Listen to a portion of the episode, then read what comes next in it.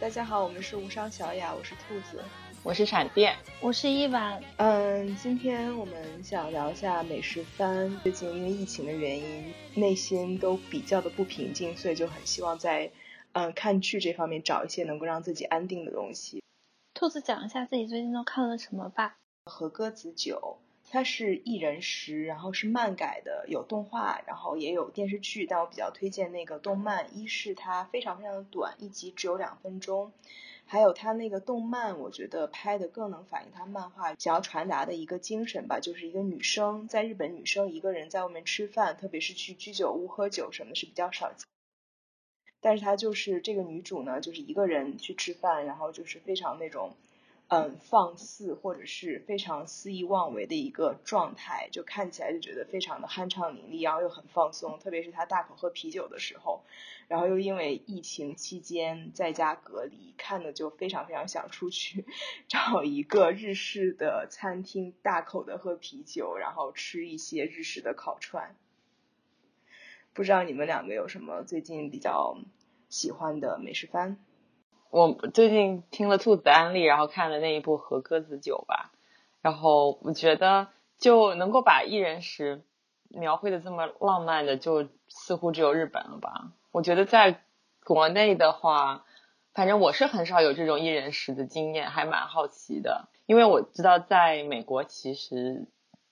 就餐体验不会太好啦，就是大部分的餐厅啊什么的也是提供就是。嗯，起码是一对 couple 啊，这样子就餐的一种环境。然后在日本的话，有很多小的居酒屋，你看到他们其实都是啊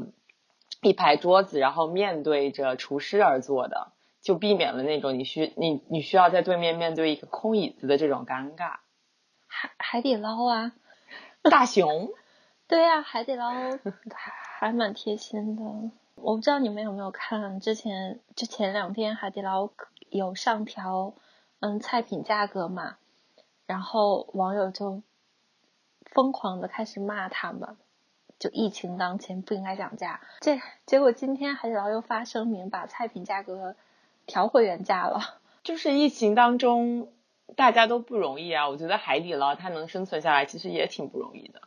我觉得普餐饮业受到冲击其实要比普通民众要大得多。我就不知道海底捞的就是它的现金流状况怎么样，但是呃，我之前听新闻说很多餐饮业他们的现金流状况其实就是这一周的营业额用来做下一周，就最多他们准备一下下一周的啊成本，就是资金，他们的流动就是这么的短。对，而且我觉得在就是这完全是市场行为啊，就是疫情期间。不仅仅是他自己要涨价，他的整个原材料加工，包括招到员工也更加的困难，就是各个方面都在涨价。你凭什么要求海底捞还要按照之前的原价？这市场经济，人家就是来做生意的，凭什么不让涨价？就你不喜欢，你可以不去吃，或者你觉得贵了，你又想吃，你就少去吃两次啊。通过舆论操控这件事情，我觉得不是特别的能理解。哎，那那回到一人食，海底捞在国内有做到比较普遍的那种一人食的服务吗？只能说是，如果你一个人去吃的话，他会给你一些比较贴心的服务，比如说放一个玩偶来陪你啊。嗯，而且它其实，比如说菜品上面，它会有一些半份儿的呀，你可以点，就一个人吃起来可能压力会小一些，对于火锅来讲。但是我觉得其实跟就文化氛围有关系啦。其实中国人如果去餐厅吃饭的话，还是喜欢热热闹闹的。就感觉中国人的食物更多的是跟家庭有某种连接。就你看，包括之前拍那些纪录片《舌尖上的中国》，也都是强调什么什么奶奶的眼泪、妈妈的手啊，这种就是家庭的 传承跟食物的关系。呃，日本的话，好像。大家一人食就更越来越普遍，但我觉得这个趋势在国内也有吧，就是一一个人去吃饭，一个人住，一个人生活这种，特别是在大城市也越来越多。但在在美国的话，刚才闪电有提到，就是一人食的体验非常糟糕。虽然它很多餐厅也都有那种吧台的座位，你进去的时候，那个 host 他会问你几个人嘛？你说一个人的时候，他会觉得非常的奇怪。我又不想坐吧台嘛，我不想跟那个 bartender 有任何的 目光的交流，我又不是专门去喝酒的。然后他就把我们在一个那种双人座上，然后你平时跟朋友吃饭的话，就可能会聊天什么，那一个人去吃就超尴尬，因为周围的人也都会对你侧目。因为大家都很多人，然后就喝酒啊、聊天啊、嘻嘻哈哈，有一个人非常安静的刷手机，然后吃东西，就整个过程非常不自在。之后就决定一个人就不要再去美国的餐厅吃饭了。啊，我同意，但是我有不同的经历了。就是我如果去吃 brunch 的时候，我有的时候一个人去，其实我觉得很好，因为 brunch 一般都要排很长的队，然后一人的话，他经常就能够把你呃就很快给安排上。然后，但是的确是你得自己耍手机，这个事情有一点尴尬。对，就是如果你外食的话，一般大家都是成群结队的去的嘛，然后大家都一边吃一边聊天，自己一个人在那里玩手机，是还是还蛮格格不不入的。但是，呃，也看空间的形形态啦。像我的话，我有去一家 brunch，然后它是窗边有一排对着窗的桌子，就是有点像吧台桌那种，所以你是对着窗吃的。那种压力就要小很多，你也不不用就是跟 bartender 有什么互动，然后 还可以对着窗，就还挺自在的。我就比较喜欢那种。对，还有一人食的话，在这边可能点菜什么的，在国内可能点菜会更困难，因为中餐大家都比较喜欢分食嘛，就点很多菜，然后每个人都吃一点。在美国这边可能稍微好一点，都是一份一份的，但是有时候也会遇到一种。一种比较尴尬的状况，就是我很想就好几个那种 starter 或者前面的那种开 appetizer，我很想点。就是有一次我一个人点了两三个 appetizer，又点了一个主餐。其实它那个量很小，就我一个人吃完，完全没有任何压力，你懂得。但是服务生就经常他会过来，就会问你嘛，就是满脸堆笑的问你，就是。怎么样啊？感觉还 OK 吗？然后他就还问我要不要甜点，要不要咖啡什么之类的。然后我就说不要，我说我已经吃饱了。哦，然后他就笑一笑，嗯，他会看看看起来你是吃饱，他就是看我桌子上很多空盘，对吧？其实它就是一个 tapas，就是那种小盘就很小，你吃两三个，吃个三四盘，你完全是 OK 的一个成年人。就一个人吃饭总会遇到这种很尴尬的状况，这种时候我就很会会幻想我在日本就就你知道，你说这我想起来，就是像嗯清明节的时候，我跟我朋友出去吃 brunch，然后然后我们两个就点点嘛，然后就点的都不是特别健康的那种，结果发现周边的嗯就可能跟嗯就是另一半一起来的女生嘛，所有人都点的是草。哇，所以你就大家哇，现在大家的意识都这么好了吗？天呐，就他们他们都点的是草，然后我们两个就是一个点了一个 burrito，然后还有一个嗯是烟熏三文鱼什么什么，然后后后来吃了一会儿，然后我们两个就说嗯，要么再来个甜点吧，然后又点了一个 pancake。哎，我也有发现，就是。你自己和同性的好友一起出去吃饭，会点餐、点酒什么的，会更加放肆。不知道你们有没有这个经历？就很熟悉的同性好友，大家一就是去去，比如说相约出去吃饭什么的，就感觉是已经有那个默契了。就是我们这次出饭出去吃饭，就是要去犯规的，就是要去吃一些高热量、高脂肪、高糖的东西。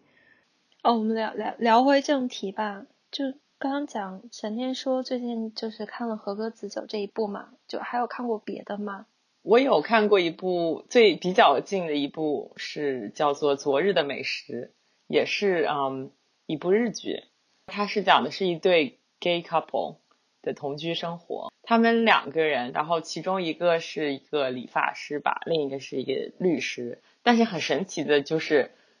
在他们他在这个剧里面没有偏见，还是说日本的律师不太一样？就是这个律师其实过的也是很普通的生活，就没有像美剧里面就精英啊、高大上啊，从来不自己做饭啊这种。那这个律师就是一个非常节省的，他会用经常用一些剩下来的食材，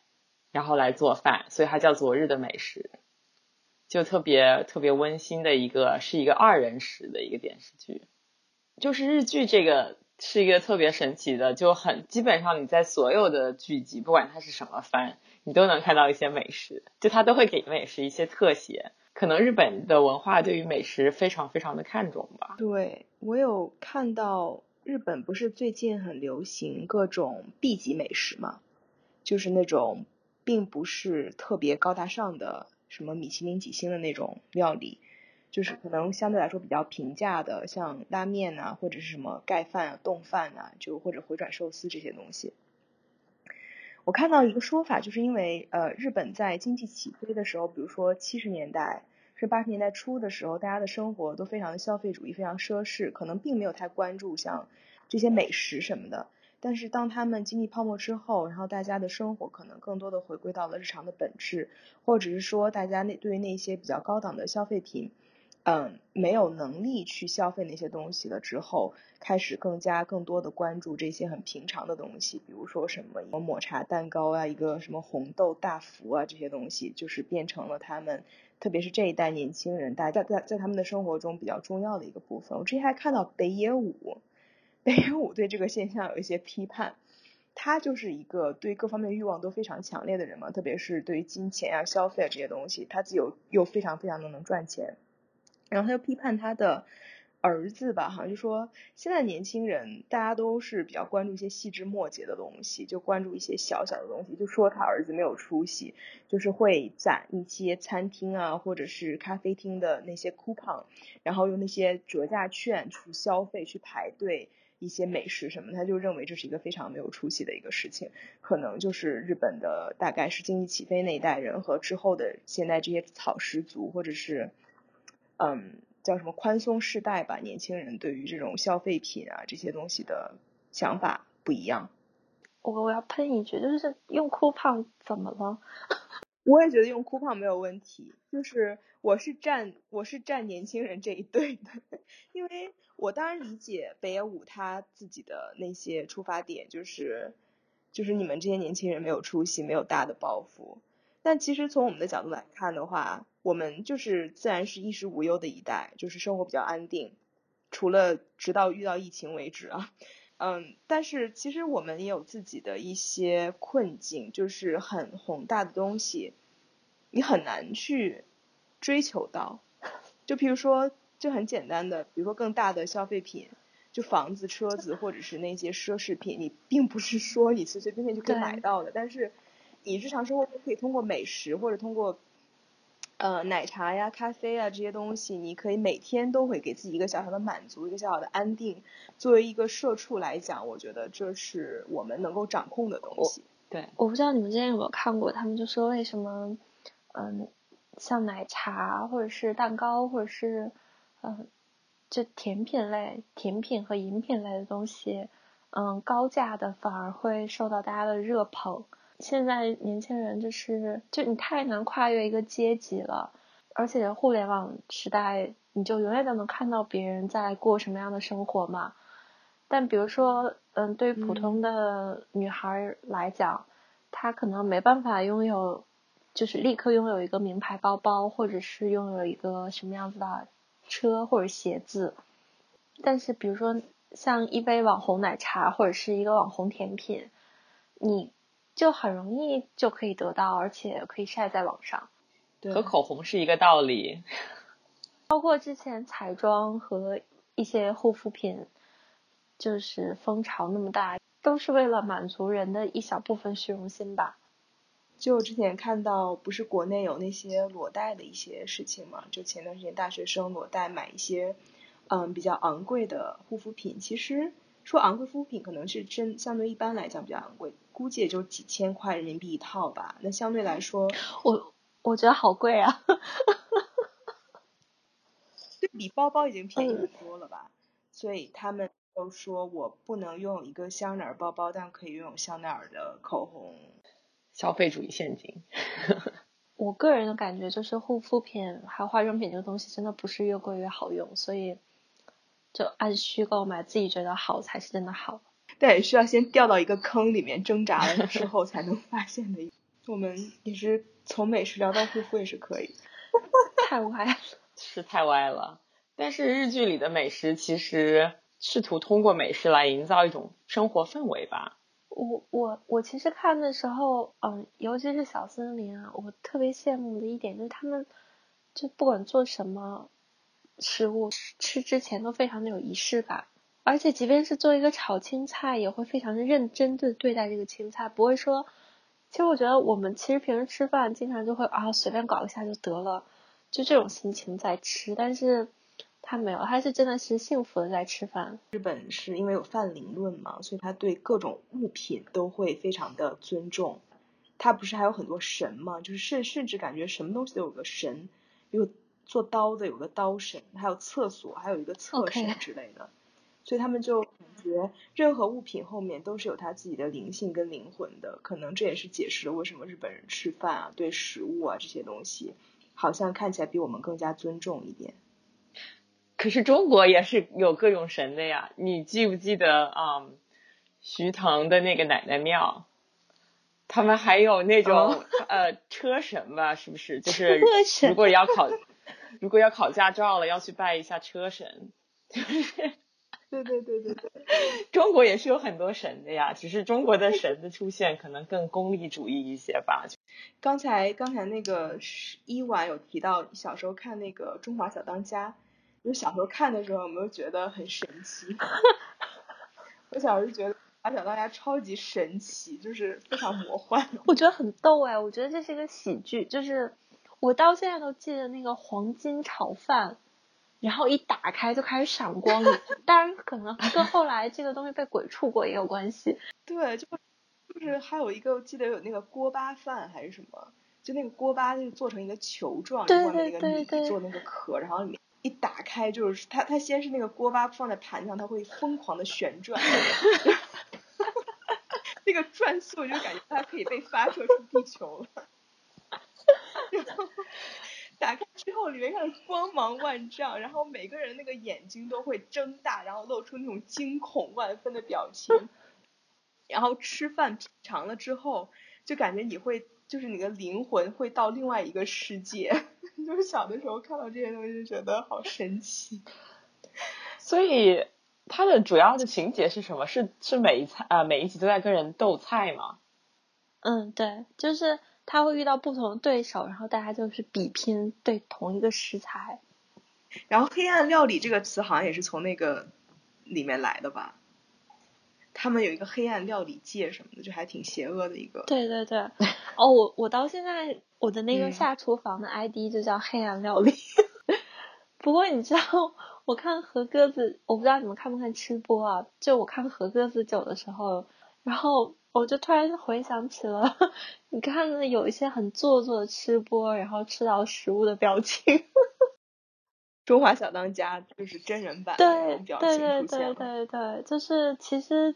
动漫当中的场景搬到现实生活中来，就就还挺让人不适的。吃播是为什么会有很多人看的？这个心态是什么一种心态？我不知道，可能有点解压，但是你自己并不想暴饮暴食。你看别人暴饮暴食之后，你你就是也会觉得说压力被排解掉了，但是。但这个，但这个行为，包括整个产业都非常的不健康。一个不知道是不是科学的理论，就是你看别人吃东西，其实也会获得同样的满足感，从而抑制了自己的一部分食欲。真的吗？闪电，闪电是不是觉得越看越饿？对呀，就是我会觉得说看他们狂吃。也不是说狂吃吧，就是吃的比较过瘾的话，可能会稍微的觉得解压一点吧。但是如果只是吃好吃的，或者是吃我不喜欢吃的东西，我我会不太想看。有的吃播，我觉得看完之后会觉得很恶心，就是他们吃的那个样子，或者是疯狂的把食物塞在自己嘴巴里面的那种状态。我记得在最开始就是美食纪录片或者美食。真人秀这一类的东西流行的时候，我记得有一次《锵锵三人行》聊过，就他们说食色性也嘛，就是人最大的两个欲望。但是因为，嗯，性这些东西你不能在台面上聊，甚至不能够就是看到这些东西，所以就变成美食变成一个取代或者是一个替代，就是美食大行其道，也是因为也是有这方面的原因。是嗯，所以吃播其实主要看的是他们吃，而不是主要看的是美食。对，对，就我记得当时那个窦文涛还是谁讲了一个还蛮大胆的，说就是美食，就是大家一起看那个美食节目，就很像聚众淫乱的现场。我说过，就是你的那个口，这个口口癖，就是比如说包括咬吸管啊之类的，其实跟童年的那个嗯成长都有关系。就是那几个弗洛伊德分的那几个时期，是不是？回到那个美食纪录片也好，还是美食番也好，我觉得这样聊下来，其实我不知道你们的感觉。我看美食纪录片的最每一次看完美食纪录片的最大感受就是我想去旅游，而不是我想吃一道菜。真的，就也有可能是他们拍摄手法的问题，让你觉得这个这个食物一定要在产生食材的当地吃是最好的，或者是有那个呃风土人情在是最好的。说《舌尖上中国》其实跟其实跟我们讨论的美食番还是有一些区别的。我觉得《舌尖上中国》除了记录这个美食之外，它其实更多的是把这个东西跟当地的一些风土人情啊、呃民俗还有传统就结合在一起讲的嘛。但是，呃，比如说像深夜食堂或者是孤独美食家之类的，包括和歌子酒吧，就看完了就会想说，呃，我可能有一点想吃哪样东西，或者是我只觉得说这个很治愈。小森林其实也会稍微不一样一点，就是就他可能其实虽然是一直在讲述说做菜的过程，还有他们的一些生活日常，但是你就会比较向往那个生活的氛围。虽然我并虽然我不是很想种地，可是可是你就会就是更更想探究一下他的那种就关系，还有那种生活节奏，就可能更少的是关于美食的。对。那你看李子柒的那些视频我看，我觉得李子柒跟小森林其实是，就我觉得李子柒更不日常一些吧，更猛一些。对啊，但是但是也是某种生活状态的记录。包括我之前其实也有看过一点点华农兄弟。哦，对，我也看过一点。对，那个有点血腥，就它里面还杀兔子什么的，就受不了，看不了。刚才那个闪电有提到呢，就是欧美这边的美食纪录片或者是嗯真人秀什么的，更就是刚才也说更猛一点或者更 harsh 一点，就会。一方面，他们可能会对做美食的艰难。我记得我看一期 Chef's Table 里面有直接一个镜头，就是非常血腥的一个人，那个厨师直接把一个鸡给杀了，脖子直接掰断。然后，但同时，对，但他同时又又对着那只那些被他杀死的那些食材，嗯，就是祈祷祷告，有点残忍的真实吧。就是说，每每一道美食背后都是杀戮。但是，就是我们怎么对待，用怎么样的心心态，或者用怎么样的态度，怎么样的伦理去对待这种杀戮跟美食之间的关系。那集就拍的非常的就是很猛，但是又觉得非常的真实。这就是有的时候为什么会在一天工作完之后非常非常累的时候，会打开一个日本的美食番，而不去打开像 Chef's Table 这种纪录片。就是我已经经历了一天这种就是这种情绪起伏了，就是我睡前不想再看一集这些这种东西。哦，你说这个我突然想起来，就今天我我在微博上看到大家讨论动森嘛。就我我不知道你们会不会玩这类游戏啊，包括就是有点像是养成类的，包括旅行的青蛙都没玩过。但是我玩游戏比较偏向于低对抗型的这种养成类游戏。我玩模拟人生，对，就可能模拟人生还稍微不一样一，呃，我不知道，我觉得没什么太大区别。这些我都没玩过，但是他们就说就是。嗯，这这些游戏的本质其实就是资本剥削我们。说你白天辛辛苦苦上完了班，然后晚上回了家以后又要辛辛苦苦的赚钱。说要赚钱，然后买这个鱼，买这个树的种子，如何如何，然后就各种跑来跑去的打工。你可以白天更加努力的赚钱，然后晚上做一个氪金玩家。这本质上就是，就我觉得是满足了人的某种就被虐，sorry，sorry，就就觉得，我觉得我人生特别的找虐，就他不是可以盖嗯房子吗？然后我就让我那个小人使劲赚钱，使劲赚钱，使劲赚钱，升职加薪那种赚钱，然后把那些钱用来翻新他的房子。就我白天在用 Revit 做建筑模型，晚上我在用那个游戏在在干。太好笑了。真的，我只我只玩过那个旅行青蛙，然后就是刚开始玩的时候还比较火的时候，就有点等不及收那个，因为它是要收三叶草吧作为他们的货币。然后我有一次就等不及，然后我就氪了一次金，还挺便宜的，其实就几块钱吧。然后结果就氪完那个金之后，我发不可收我 拾。不不不，就那个游戏挺神奇，它真的太佛系了，就是我那个钱一直用不出去。嗯，我就是他所有的道具我都买完了，然后他就不增加道具了，然后我就每天收那个三叶草，我现在大概有五千多个三叶草，我都不知道用它来干嘛。嗯，就原 po credit 一下和菜头微博和菜头，呃，外网有人写了一篇文章，就说这这些游戏这些游戏就是 kawaii capitalism，就是可爱的资本主义，然后说那个游戏的核心逻辑就是白天当社畜赚钱糊口，晚晚上在游戏里干活。游戏公司 控制资源和货币，不断的超发，维维持缓慢的温和的通货膨胀，还通过社交关系把亲友拉进来，一起在游戏里干活。我觉得好真实啊！怎么消除工作中的痛苦感？卡哇伊一下就没问题了。我觉得可能有一点点区别吧，因为毕竟游戏里面你赚钱是想得到你想要的那个东西，当然工作你也是赚钱得到你想要的钱了。在游戏里面，你可能想要的那个东西，你赚一下钱就能得到了，就有比较容易得到这种满足感，反而生活当中好像没有。就游戏里面其实是一种理想形式嘛，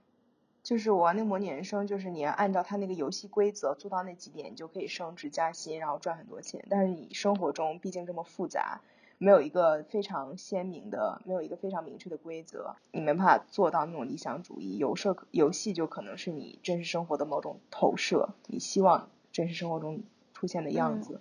游戏应该做的最好的一点就是能够给你及时满足吧，就是它在整个过程中也会，它会非常精准的控制这个及时满足感。有的时候可能是一下子就能得到，有的时候可能是你要不断晋级打怪然后得到。但不管怎么样，他就是在控制这个何时何地给你这种即时满足，然后把把你一直吸引在那里。对，这也是游戏上瘾的最重要的一个原因。对啊，就在思考，就是我最近几年就是玩游戏，嗯，最多的一段时间都是生活出现了一些变化，比如说换工作，换的或者是从学校毕业开始工作，或者是从一个地方换到另外一个地方刚开始工作的时候，就生活充满了不确定性最高的时候，反而会。嗯，更多的喜欢玩游戏，就是可能希望在游戏里面找到这种即时满足感和某种确定性。就最起码这个部分还是可控的，虽然其他地方不一定可控。对，但是玩王者荣耀，就是即便是在游戏里面，你也觉得世界很不可控。为什么会王者王者荣耀这么多人上瘾？因为因为其实 PVP 的游戏就是会，而且是多人 PVP 的游戏，你就是很难确定你自己到底是赢还是输。有讨论过这个游戏的机制，就是就是你越赢的时候，它就会让你连胜，然后你越输的时候，它就会让你连败，然后直到败到你可能某一个要崩溃的点之后，它就让你赢一局。操控的非常细致。对，非常非常的能够掌控人心，而且我有时候会怀疑说，这个算法到最后会不会已经试探到每个人的底线？我觉得通过数据是可以有得到的。聊一聊食物吧。对我，我是我是最近比较感触比较深的是烘焙，就我发现我真的不能烘焙，就是一个非常没有耐心的人。就烘焙跟做菜感觉不太一样，做菜是就是有点像凭借凭借你的经验跟手感，就是可以多加一点少加一点，像在做。烘焙要求非常精确，就是像我这种非常没有耐心的人去烘焙，经常就是失败。我跟你是相反的，我我觉得我会喜欢就是烘焙，是因为我觉得它它的食谱都非常的仔细，非常明确。对我经常跟人吐槽说，就是中餐为什么难做？因为你经常看中餐的菜谱的时候，它写的是适量少许，然后你看烘焙的时候就会告诉你多少多少克，然后加温到多少多少度，然后烘焙多少多少时间，非常的仔细。然后很容易的一点就是，我个人的 tips 就是我会查好几个菜谱，就好几个食谱，然后去比较他们之间哪一个呃写的更仔细，或者是比如说它当中的某一步如果没有没有写出来，我再去查那一步，就是你把菜谱最大程度的细致化，那基本上不会出错。所以我喜欢烘焙要多于喜欢做菜。诶，我吃过闪电做的 cupcake，我看那个和歌子酒嘛，然后我我能明白就是兔子为什么喜欢看，因为就是非常的像是我们的心声。我觉得单独一道菜对我来说，可能对它有好吃，就如果尝到的话，会觉得啊特别好。但是你说如果让我心心念念着想着它，除了像炸鸡这种，其实更主要是因为是一种放纵一下的这种感觉嘛。就我觉得美食对我来说，或者是可能我的功力还不到，我没有办法真的完全能够体会美食本身的乐趣。就我觉得更多的是一种嗯呃生活状态也好啊，代表一种氛围也好啊，这个对我来说意义更重大一些。然后我说我想吃火锅，就可能是嗯，就更想念那种大家一起热热闹闹吃火锅的感觉吧。我今天看了那个，我今天看了和歌子酒之后，我想吃土豆泥。你们有看美食的书吗？其实我最早看关于写食物的书是梁实秋，对我其实已经记不清他到底都写了什么，但是我当时就觉得，嗯，描述的非常的让我想去试一试。对，然后我记得我看的第一篇，第一篇应该是汪曾祺的《高邮的咸鸭蛋》。哦，那个嗯，五五色丝线，对，那个课本里面的。然后我觉得汪曾祺也是属于呃会把美食跟风土人情一起写的一个作家。我最近几年看过，我还看过蔡澜写的一本书，还有陈小青也写的，呃，叫做什么《人间至味》。我觉得对比这两个人啊、个人觉得蔡澜写的不怎么地，就是陈小青的话，嗯，他其实关于食物的描述，我觉得特就是特别擅长。蔡澜也好，还是之前汪曾祺，其实有点久远了，有点忘了，就感觉他们会带着环境一起写，写他们去的那个城市、那个地点，然后怎么吃到那道菜。然后陈小青他会啊、有一些比较细致的描述，就是这个这个食物进入到嘴里，进入到就是口腔里的这种感受。所以我觉得我是读了他那个之后，我尤其记得他当时说他吃一道菜，具体我有点忘了，是一种就是非常非常油腻的菜，是啊、烤鸭的那种鸭，就是带着油的鸭皮和另一个什么一起吃。他说的就是这种关于油脂的这种啊、能够让人产生幸福感。我是读了他的文章之后，在后来我比如说我吃牛排的时候吃到肥肥肥肉的那一块的时候，我细细品了一下，真的觉得有一种幸福感。反正我是没有什么太多就是这些天赋的一个人，就所以关于美食，我可能记得更多的是印象啊，是是当时吃饭的氛围。但是我是读了这个书，从通过通过文字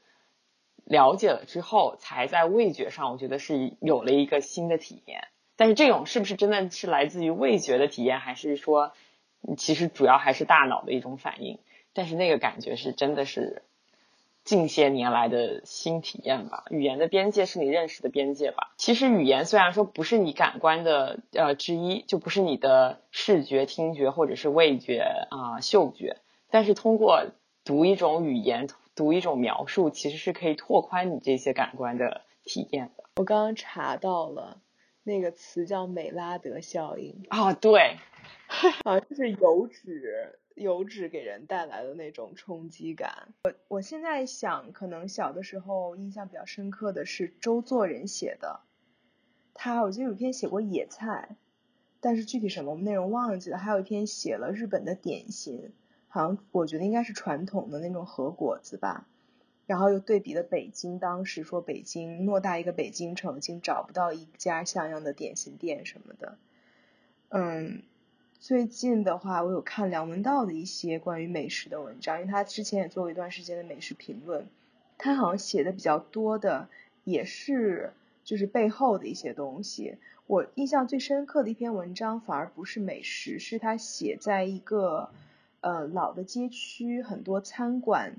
嗯聚集的一个街区，在香港。那里面的一只流浪狗，然后那只狗是变成了一个百家狗，每一家都会喂那只狗，变成非常受欢迎的一个街区的主人一样的形象。然后之后再有一个意外吧，那只狗死掉了，然后那个因为意外把那只狗打死的人，在那个街区也变成了一个大家人唾弃的一个人。我对这个就是印象更深刻一点。石秋写的都是一些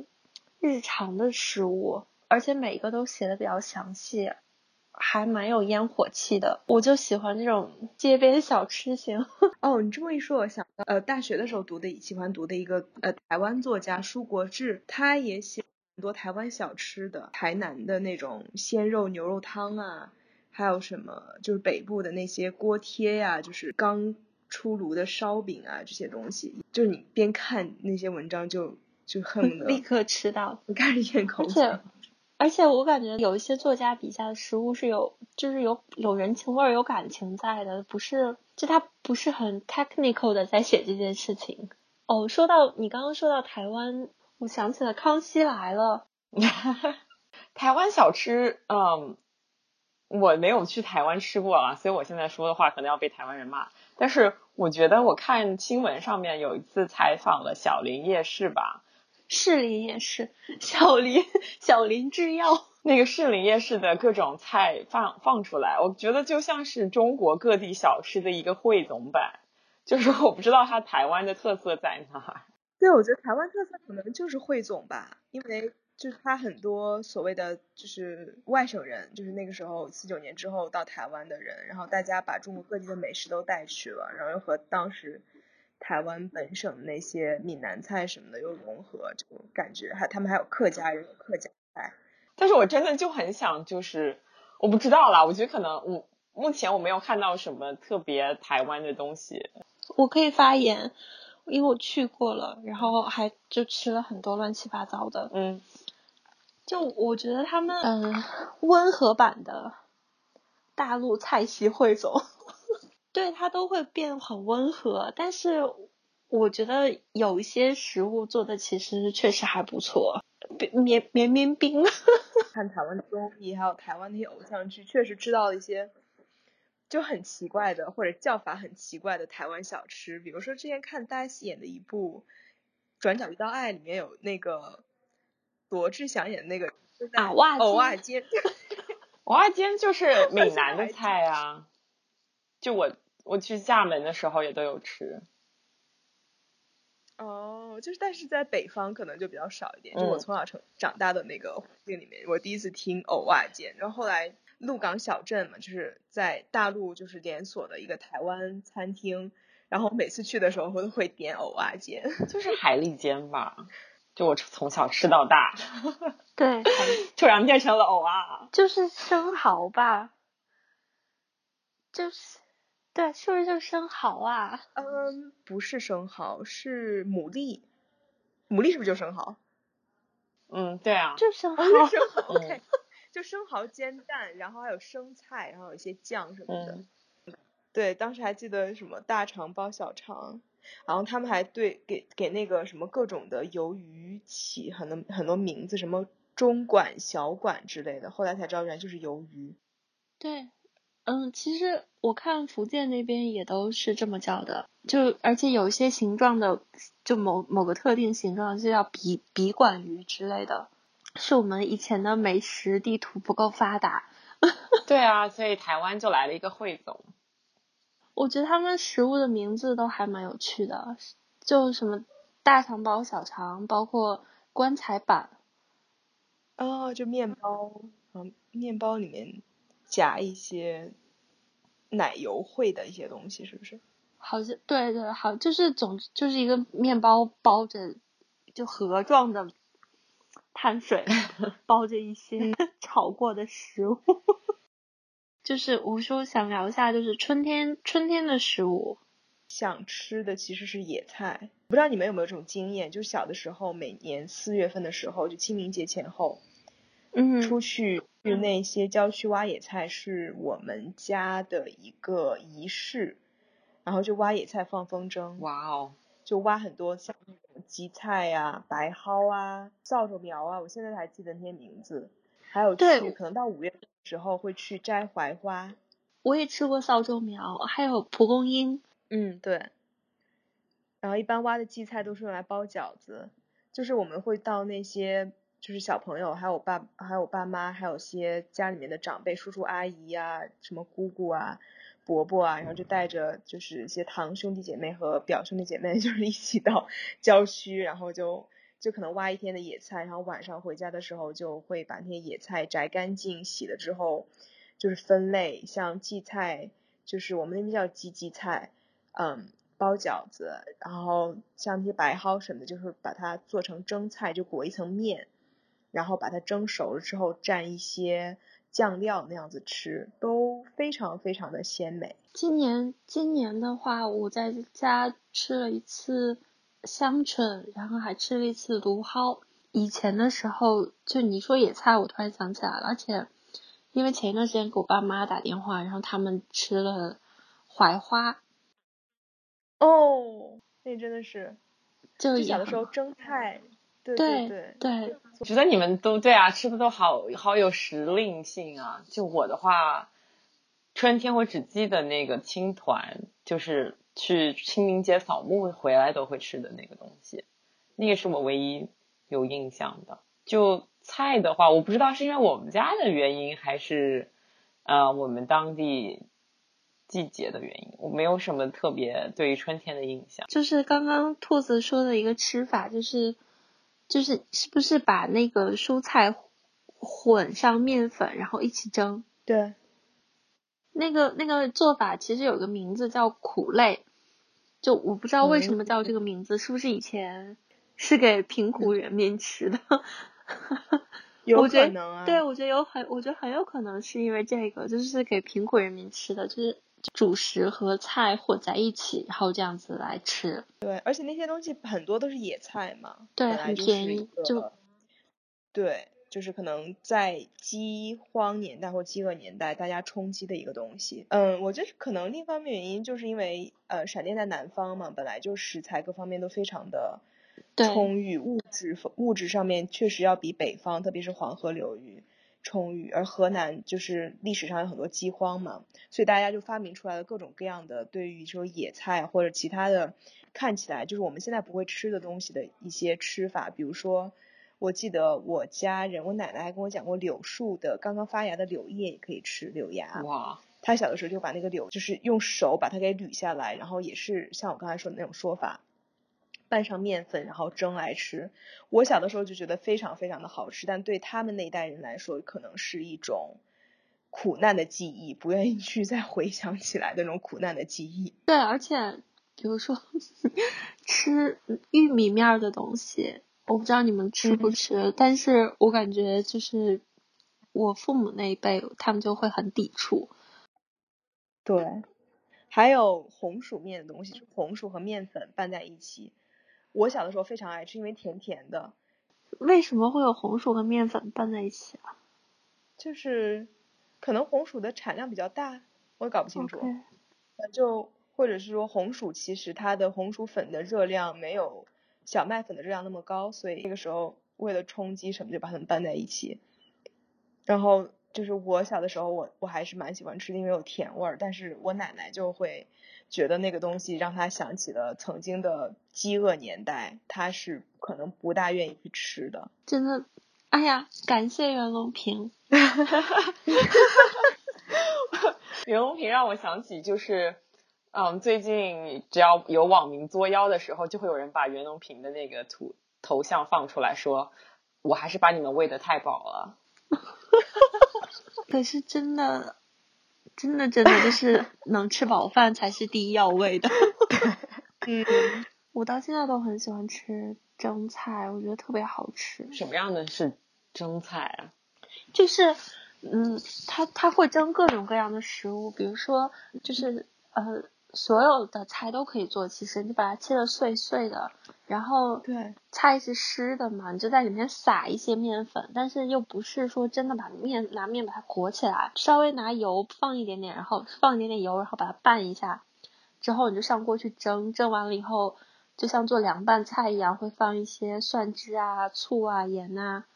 然后把它调调好，然后有一些还会放一点点芝麻酱啊之类的，那就很好嗯吃啊，就嗯我记得我有一次，嗯，在佛罗里达的时候，然后到一家中餐馆，佛罗里达的中餐馆非常少，而且非常烂。然后看那个菜单上面，他没有画那个图片，但上面写那个 steamed vegetable，就是蒸蔬菜。我当时真的，你知道我那个心情就是久旱盼到甘霖的感觉。我居然在佛罗里达这么烂的一家中餐馆能够吃到蒸菜，结果结果 他就是 literally 的蒸了一下。他就是那些美国的蔬菜呀、什么什么西兰花呀，就是这些东西，就直接是蒸了一下而已，就直接是蒸了一下哦而已。，我非常非非常非常讨厌这一种，就美国人真的是蒸西兰嗯花的，然后太难吃了，我觉得就是 soggy，对啊，难以下咽。就是太 soggy 了，就是你不知道怎么。对啊，天哪，为什么要这样？暴殄天物。我觉得美国人对蔬菜的处理都是暴殄天物，但他们不觉得，要么就是烤糊了的蔬菜，要么就直接生吃，太暴力了。不，但他们觉得其实生吃是能够保持那些营养的。但是就是食物，你当然还是最好能够带来一些愉悦的享受。就感觉我们食物还可以再聊一期，就吐槽一下美国。哎，可是我觉得美国的毛血旺做的很好吃，哎美国的毛血旺是什么东西？那叫什么汉唐？嗯，沸腾的。对对对，它的毛血旺做的就还蛮好吃的。然后，包括后来我们 studio 去那个去去荷兰嘛，阿姆斯特丹吃的中餐，我也觉得好好吃哦。就嗯，可你太久没吃了，偶尔一吃就还不错。不，荷兰的中餐的确是让人有一点啊、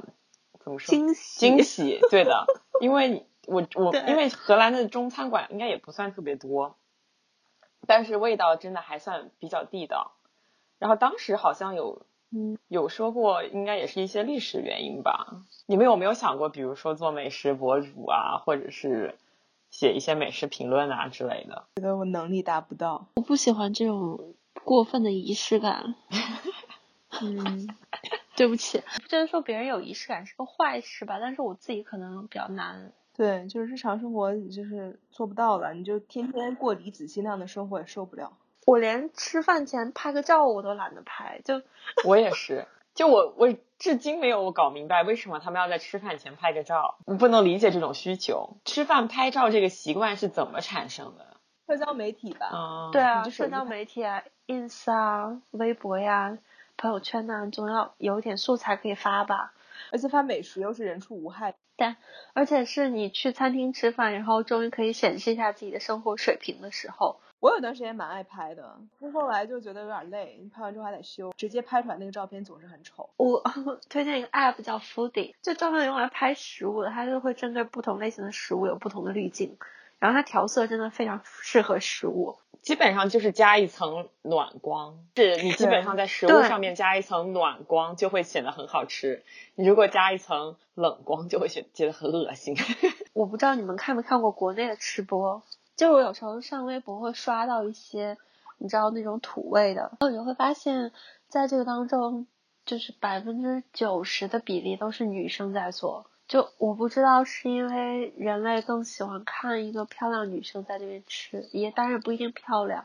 但是在那边狼吞虎咽，还是说，因为其实吃播赚的很多，就是快手上面好多吃播都能就是赚千万，但是但是基本上全部都催吐，因为嗯，因为我前天还是什么时候突然看到一个，就一个很瘦的女生，然后每次都吃超级多，就我看到就是网友在说说，就她可能前两天直播的时候嘴角就是溃疡了嘛，就不是口腔溃疡，是嘴角溃疡了。然后那个女生其实，在直播时候，直播的时候有当有公开讲过，说自己会去催吐，而且如果时间太长的话，就会消化掉，然后就会长胖。其实网友都在说他当他那个嘴角溃疡，其实就是因为催吐的原因。对，有胃酸嘛，把你的那个皮肤腐蚀掉了。从我刷到的这些吃播当中来讲，基本上